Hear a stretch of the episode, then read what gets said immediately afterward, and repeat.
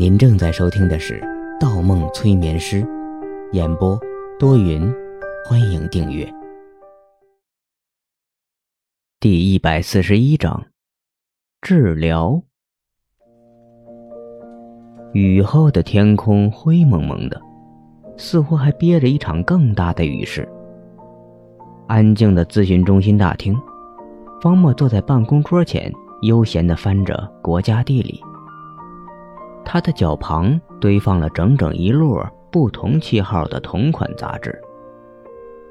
温情今天换了一身职业装，白色衬褂、黑色短裙，配上浅色的丝袜，浑身上下散发着荷尔蒙的诱惑。方医生，一会儿段队就过来了。我知道。你不准备一下？准备什么？兵来将挡，水来土掩，随他来就是了。方墨抬起头，饶有兴致地上下打量了一番，目光最后落在温情细稍光滑的腿部曲线上，眼睛一闪：“哎，温老师，今天穿的挺别致啊。”别致。温情耸着肩膀，浑身一颤。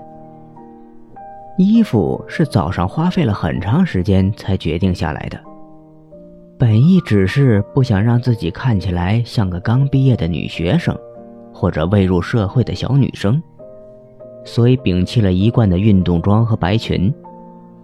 可挑来挑去，只有这身当初毕业参加面试时准备的职业装更符合一些。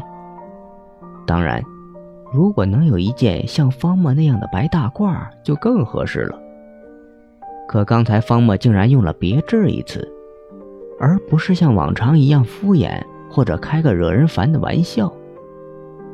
温情脸上闪过一丝红晕。哪有，只是件普通的衣服。不普通，挺漂亮的，看起来比原先有女人味多了。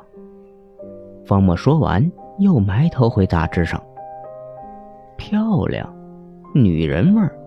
温情一愣，面前这个叫方墨的男人，今天说话怪怪的。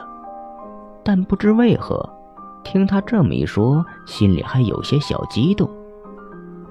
可你真不打算准备点什么？不是说段队的病情今天会有个了结吗？方墨微微一笑，边翻着杂志边说道。是有个了结，可没什么需要准备的，等他来就够了。早来早结束。嗯，也别来太早。我看完这几本杂志的时候来就最好不过了。这几本，温情瞅瞅地板上的杂志，皱起眉头。可这些杂志不是很久以前的吗？连你手上的那本都是上个月的。我记得你早看过了呀。是吗？那就再看一遍。这叫温故而知新。哦，对了，温老师，帮我冲一杯咖啡。好长时间没喝咖啡了。咖啡？温情歪歪头，脸上写满了疑惑。你不是不喝那种东西吗？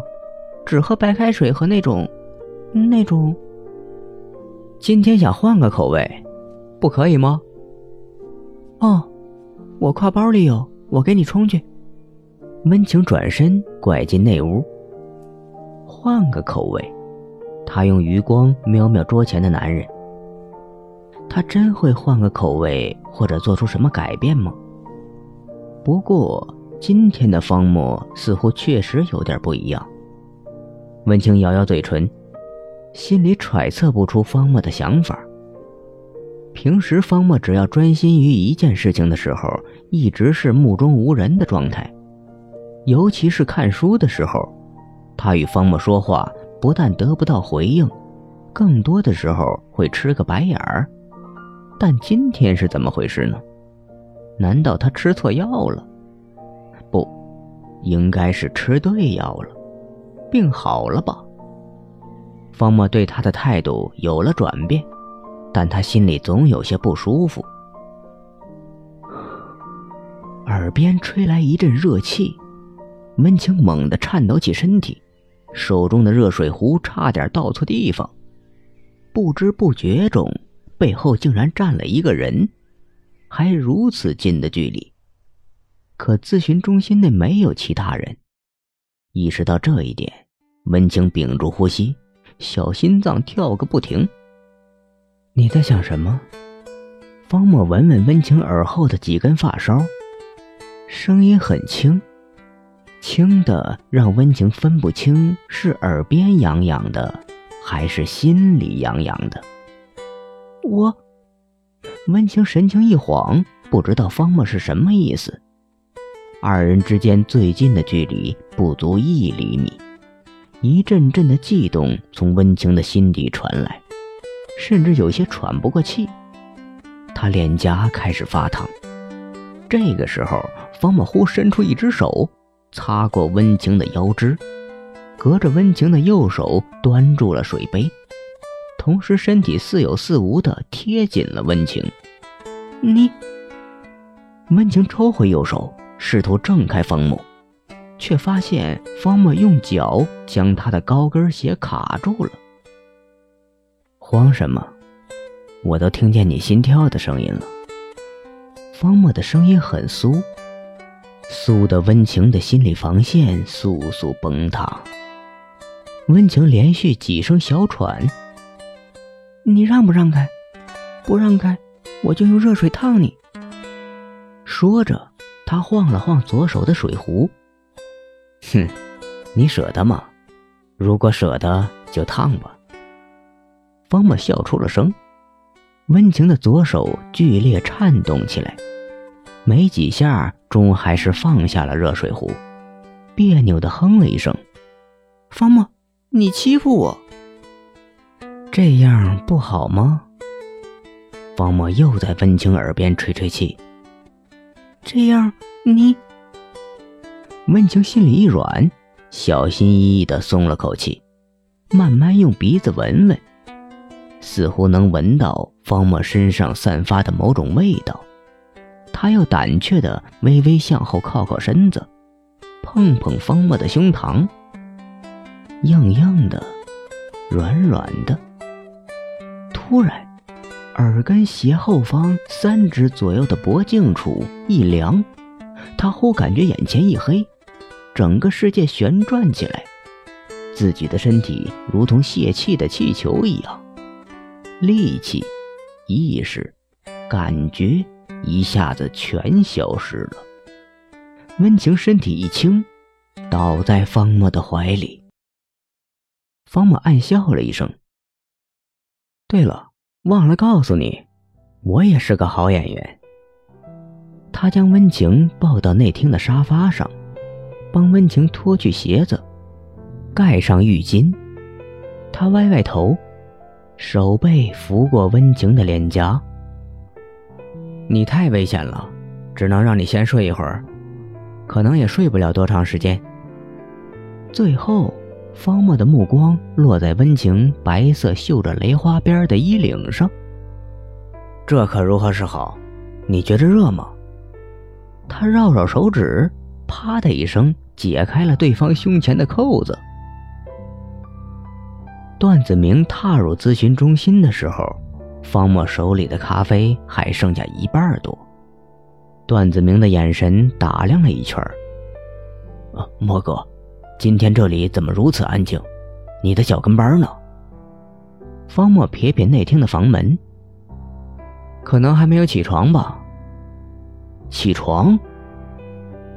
段子明眼睛一眯，觉着这个词儿有些尴尬，也跟着瞄瞄内厅的房门，随即脸上浮起一丝坏笑：“呵，莫哥真不是一般人。”一般人也不会给你看病啊。方墨放下手中的咖啡，舔舔嘴角。段子明抬起头，方墨的眼睛一片深邃，只是一眼，他就收不回目光，眼中的世界如同卷入了一个灰色的万花筒一样，视野里的一切都在飞速的旋转。他浑身发痒。好像无数只细小的虫子爬进了衣服里，正在一点一点渗进皮肤里。不，他们不是往皮肤里爬。段子明挥舞着双手，剧烈挣扎起来，抱紧自己的头部。那些虫子正在往他的大脑里钻去。啊，不要！段子明大喊一声，用尽全身力气排斥着脑海里的那些虫子飞舞的声音。他用力拍打着桌子，似乎声音越来越大，意识越来越清楚。连续的巨响声中，他的视野渐渐清晰起来。眼前场景的旋转速度也慢了下来，脑中传来一声巨响，他蓦然清醒了，虫子消失了，万花筒消失了，又回到了咨询中心大厅里。大厅里安静的出奇，他不敢有多余的动作，因为方墨正举着一把手枪卡在他的脑门上，一把黑色的手枪。他的手枪。方墨歪歪嘴角。在我的眼里，没有人的意志是坚强不可摧毁的，你也一样。